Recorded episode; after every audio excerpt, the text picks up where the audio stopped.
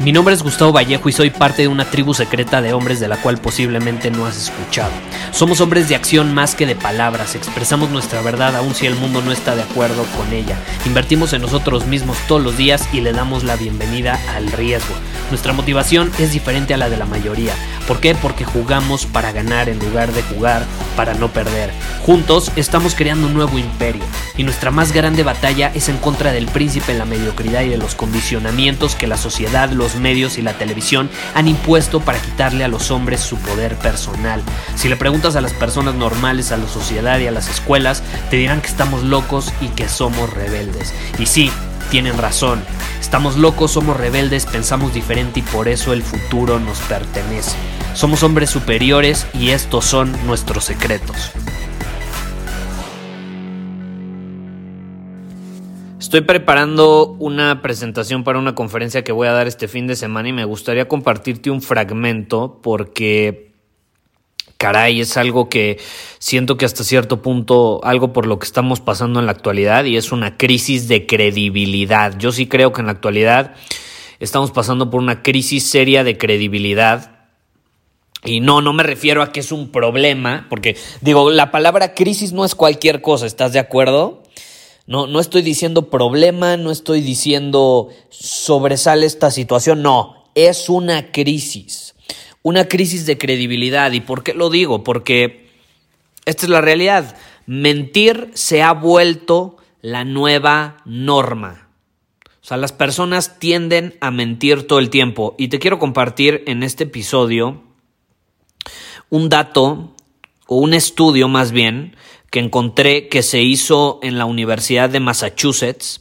Súper interesante. Eh, y de hecho ya se hizo hace varios años. 2002 em, se hizo, imagínate. Imagínate, ahí ni siquiera existían las redes sociales. Esto yo creo que hoy en día se ha maximizado todavía mucho más, porque este se hizo en junio 10 del 2002, se publicó este estudio. Imagínate, en la Universidad de Massachusetts. Estamos hablando de hace 17 años. 17 años. Imagínate todo lo que han cambiado las cosas en 17 años. Yo creo que se han maximizado por el surgimiento de las redes sociales y todas las plataformas digitales. Y por ejemplo, te voy a leer un fragmento, bueno, te lo voy a traducir mientras lo leo, lo voy a parafrasear porque está en inglés, pero por ejemplo, en una oración dice, las personas mienten mínimo una vez en una conversación de 10 minutos. Y en promedio dicen de dos a tres mentiras al día, al día. Y luego, si me voy varios párrafos abajo, bueno, ahí obviamente la persona eh, que, está hablando sobre el estudio que hicieron eh, dice que nunca se imaginó que las personas, o sea, que nunca se esperó que las personas mintieran con tanta facilidad ni que fuera tan común. Y luego abajo dice es muy fácil mentir. Enseñamos a nuestros hijos sobre la importancia de la honestidad, pero también al mismo tiempo les decimos que es de buena educación fingir que les gustó un regalo cuando no fue así. Imagínate. Y yo estoy absolutamente de acuerdo con lo que mencionan en ese estudio. O bueno, con la persona que entrevistaron que llevó a cabo el estudio. Tendemos a enseñar a nuestros hijos. O sea, este, este es un patrón que ya traemos desde niños. Nuestros papás ahora sí que son doble cara porque nos dicen que, que, digamos la verdad, que seamos honestos, que no hay nada como la honestidad y luego a nuestras espaldas vemos, porque los niños se dan cuenta perfectamente, no son brutos, de hecho son mucho más inteligentes que muchos de los adultos hoy en día, eh, porque no, eh, no, no tienen ahora sí que su conciencia tan dañada, o sea, son más conscientes de lo que está sucediendo entonces, pues sí, ven, a los papás que les hablan sobre la importancia de la honestidad y luego ven que a sus espaldas le mienten a, su mamá o al revés, que su mamá le miente a su papá, o sea, los enseñan a mentir. O, por ejemplo, les dicen que pongan una buena cara con la familia porque es de buena educación cuando al niño no se le pega la gana poner una buena cara porque a lo mejor no está de buen humor, a lo mejor está cansado, ¿por qué va a poner una cara que no quiere poner. Ah, no, pero es que es de buena educación. No, es que si te dieron un regalo que no te gustó, tienes que poner una buena cara, tienes que sonreír, porque, caray, es de buena educación. ¿Cómo, cómo vas a poner una mala cara?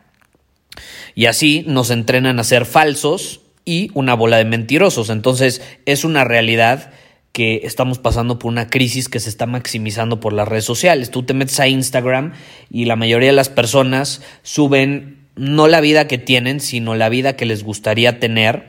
Y todos hemos sido víctimas, o sea, todos hemos sido víctimas de esto. Yo, por ejemplo, yo, yo publico cosas pues que son positivas en mi vida. Tampoco voy a andar publicando todo lo malo que sucede en mi vida o lo malo que sucede, porque a quién le importa, la verdad, a quién le importa. Yo, yo creo que hay que lanzar buena vibra en redes sociales, eh, pero no mentir. Mentir ya es llevarlo a otro nivel. O sea, es, simplemente ser auténtico y ser consciente de lo que estamos publicando. ¿Estás de acuerdo? Y bueno, mi plática de este fin de semana un, fragmento de una de las pláticas que voy a dar va a ser justamente sobre eso, porque yo sí creo que la autenticidad es algo que se está perdiendo. Las personas son muy falsas.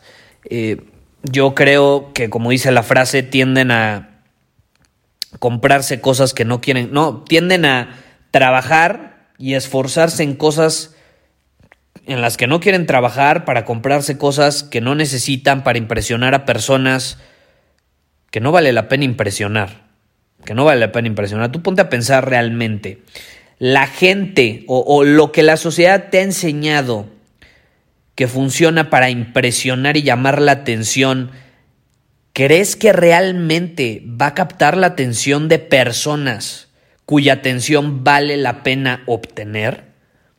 Por supuesto que no. Yo me pongo a analizar a, a mis más grandes mentores, personas que admiro, a, casi casi los héroes que he tenido ante mis ojos. A, a ellos no les importa lo que la sociedad nos condiciona a creer que es importante para impresionar a los demás. No les importa. Entonces, nada más te comparto esto para que seamos conscientes de, del poder que tiene la verdad hoy en día. Hay una frase muy famosa que de hecho aquí la tengo en un slide, déjame te la leo. Es de George Orwell, dice, en tiempos de engaño universal, decir la verdad se convierte en un acto revolucionario. Estamos en tiempos de un engaño universal. No me digas que tú confías en los políticos, no me digas que confías en la policía, no me digas que confías incluso en los propios bancos. Em, hay varios datos también ahí que indican, eh, creo, que, creo que son las 15, 17 más o menos instituciones y el nivel de credibilidad que tienen. Me acuerdo que hace como dos años yo leí un dato ahí. De hecho, ahorita que me estoy acordando, lo voy a poner yo creo en la presentación. Lo voy a buscar. Eh, donde te muestran 15, 17 instituciones más o menos y el nivel de credibilidad que tienen. Y hasta abajo obviamente están los políticos, la presidencia, la policía, todo lo que involucra el gobierno. O sea, es más, yo te pregunto ahorita, ¿te imaginas a un político diciendo la verdad?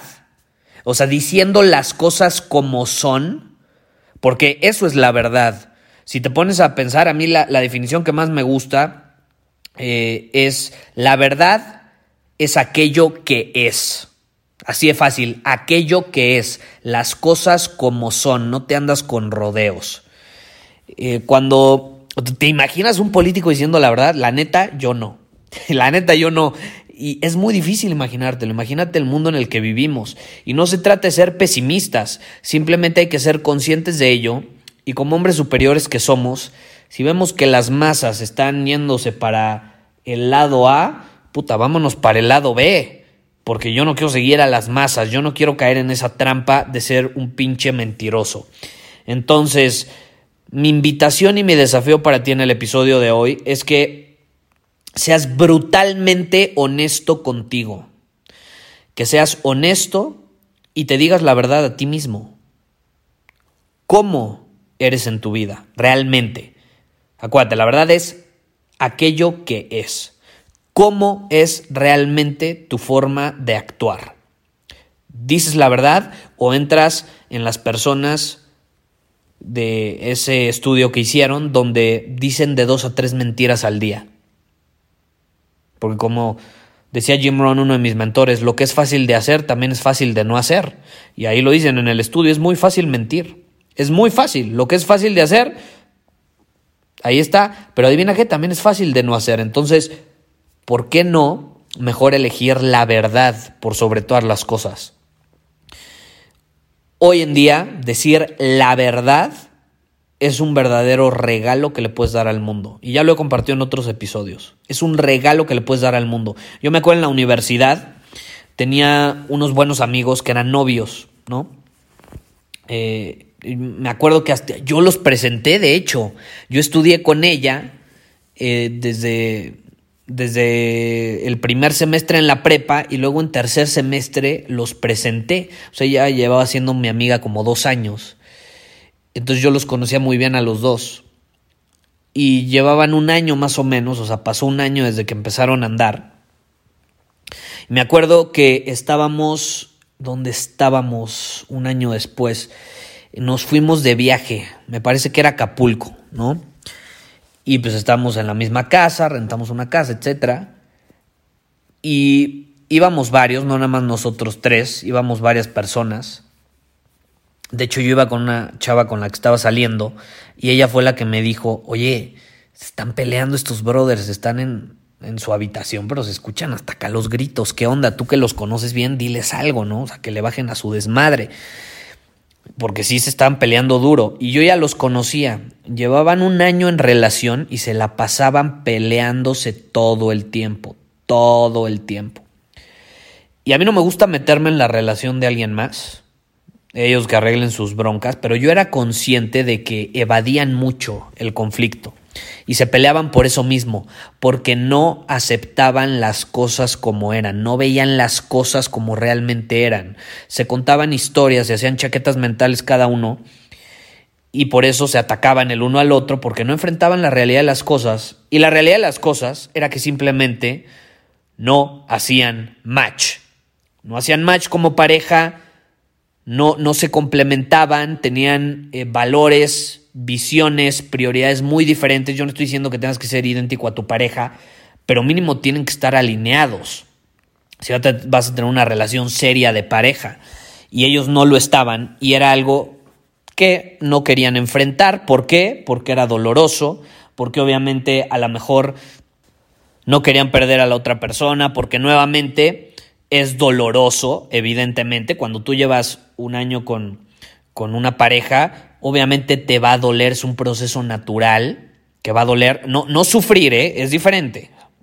Como dice mi hermano, sufre el que quiere, no. Pero dolor va a haber, evidentemente, aunque sea un poquito, pero va a haber, ¿no? Pues quieres a esa persona, llevas un año, dos años, lo que sea con esa persona, pero somos tan cobardes que evadimos ese dolor, no lo queremos enfrentar y por eso a veces nos quedamos en relaciones donde realmente ya no tenemos que estar y donde ya no nos complementamos y donde nos la pasamos peleándonos y donde nada más nos drenamos de energía y en lugar de impulsarnos a crecer, nos mantenemos estancados. La energía se mantiene estancada porque no estamos permitiendo que fluya y no nos estamos permitiendo sentir ese dolor o esa pérdida que va a ser necesaria para crecer. Pero bueno, ese es otro tema, ya estoy entrando en otro tema. El punto es que ellos estaban en esa situación. Eh, de hecho, ya habían cortado antes y, y mi amigo me decía, no, es que quiero volver con ella. Yo le decía, güey, no quieres volver con ella. Simplemente te da miedo enfrentar el dolor que estás sintiendo en este momento. Y estamos hablando hace muchísimos años, más de 10 años que fue esto, más o menos. Y yo ya, desde ese momento yo ya era consciente de, de esa situación de, del dolor, ¿no? Eh, porque yo anteriormente lo, lo, había reprimido como la mayoría lo solemos hacer, ¿no? mucho más en mi adolescencia, en mi juventud, lo, lo reprimía y ya luego, cuando, principalmente cuando entré a la preparatoria, empecé a ser consciente de ello. Y entonces yo le decía, güey, no, no le extrañas realmente. O sea, una relación donde te peleas todos los días, ¿extrañas pelearte? ¿Extrañas eso? No le extrañas, simplemente te da miedo aceptar que la quieres, que no son buen match y que van a dejar de estar juntos y evidentemente te va a doler. No estás enfrentando el posible dolor que va a involucrar terminar una relación. No me hicieron caso. Ahí yo ya le había dicho la verdad que yo percibía, porque me había pedido el consejo. Yo le había dicho las cosas como eran. Bueno, volviendo a esta situación, estamos ahí en el. En, la casa, en Acapulco, la fregada, nos estamos divirtiendo. Se pelean. Eh, yo, yo paso por la habitación y les digo, todo bien, necesitan ayuda, va, Y el güey me dice, a ver, entra aquí. porque el güey ya me conocía muy bien y ella también, pero él, él sí me dijo, a ver, ¿qué opinas sobre nuestra relación? Porque en serio, estamos en un punto donde ya no sabemos qué hacer, si seguir o no, nos la pasamos peleando. Les dije, ¿quieren saber mi opinión? No son buen match, corten en este pinche momento y yo les invito en la noche las copas que quieran y brindamos por el ciclo increíble que tuvieron, pero que ya terminó. Esa es mi pinche opinión. Y a partir de ese momento cortaron. Y creo que hasta la fecha son buenos amigos, fíjate. Eh, se transformó la relación. Evidentemente no hacían buen match para, hacer, para tener una relación de pareja. Y les di ese regalo, el regalo de la verdad, de decir las cosas como son. No sé si te ha pasado que conoces o tienes unos amigos o incluso ya están casados, una pareja, que no tienes ni la menor idea por qué siguen juntos, pero no les dices nada por miedo a y te piden tu opinión, ¿no? Porque tampoco vas a llegar ahí a meter tu cuchara, no se trata de eso. A mí no me gusta meterme en las relaciones de los demás, pero si te están pidiendo tu opinión y no les dices las cosas como son, por miedo a ser muy tajante, a ser muy directo o a herirlos, cuando no te estás dando cuenta que les estás causando más daño al no decir tu verdad, al no ser brutalmente honesto. Y vivimos en una época donde, te repito, hay una crisis de credibilidad por eso mismo. Se puede confiar en muy pocas personas, en muy pocas personas. La pregunta es, ¿tú quieres ser un hombre merecedor de la confianza de otros? Porque la confianza se gana. ¿Quieres ser un hombre en el cual pueda confiar a alguien, pueda confiar lo suficiente como para ir contigo y, preguntarte algo, tu opinión, porque sabes que vas a ser brutalmente honesto y no le vas a decir necesariamente lo que quiere escuchar, sino lo que necesite escuchar, o no necesariamente que lo necesite, simplemente le vas a decir las cosas como son, porque tú no te estás contando esas historias estúpidas que se está contando esa persona. Tú tienes una perspectiva libre y fresca en lugar de tóxica, contaminada, llena de historias mentales para justificar un comportamiento, una idea, etc. Por supuesto que te gustaría, ¿estás de acuerdo? A todos nos gusta que confíen en nosotros. Bueno, para ello hay que ser congruentes.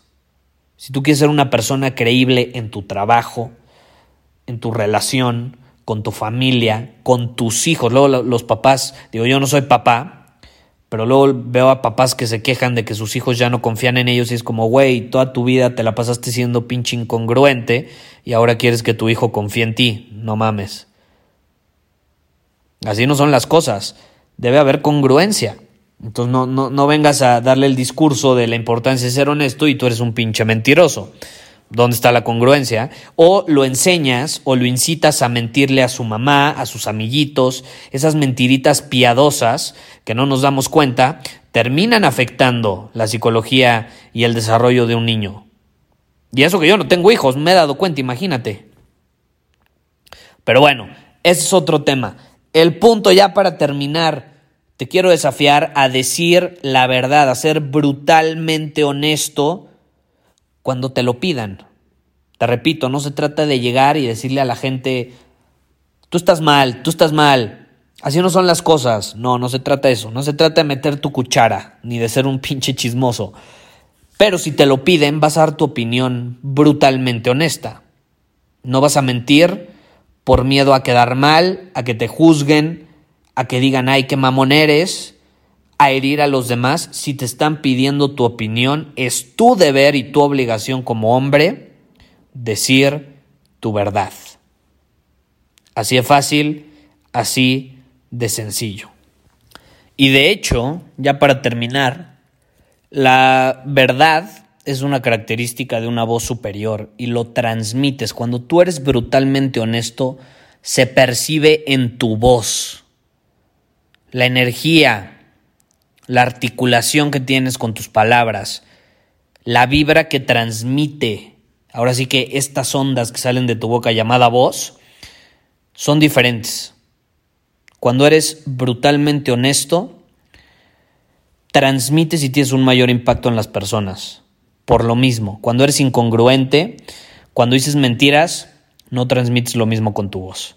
Si tú quieres tener una voz superior, tienes que estar dispuesto a decir la verdad, las cosas como son. Y si te interesa llevar tu voz a otro nivel y tu forma de comunicarte, te quiero recordar que Voz Superior eh, va a estar disponible las inscripciones eh, todavía por un par de días más o menos, eh, con un 35% de descuento, más 5 bonos exclusivos. Puedes ir a vozsuperior.com Ahí puedes obtener todos los detalles y ya después de que pase este periodo, ahí vas a encontrar un contador de por cuánto tiempo más van a estar disponibles. Si entras a la página y ya no hay contador y ya no aparecen los bonos y eso es que ya se terminó la opción. Eh, pero espero que lo estés escuchando a tiempo y puedas aprovechar esta oportunidad. Si te interesa desarrollar una voz superior, ve a vozsuperior.com. Nos vemos en el siguiente episodio. Muchísimas gracias por haber escuchado este episodio del podcast. Y si fue de tu agrado, entonces te va a encantar mi newsletter VIP llamado Domina tu Camino. Te invito a unirte porque ahí de manera gratuita te envío directamente a tu email una dosis de desafíos diarios para inspirarte a actuar. Además, ahí comparto también información que no puedo compartir abiertamente en ningún otro lugar. Y por si fuera poco, como suscriptor del newsletter vas a tener acceso anticipado a programas masterclass y eventos exclusivos que hacemos detrás de cámaras. Simplemente ve a mi Instagram, si no me sigues búscame como Gustavo Vallejo, envíame un mensaje privado con la palabra secreto, repito, la palabra secreto, y de ahí me encargo para que quedes registrado completamente gratis.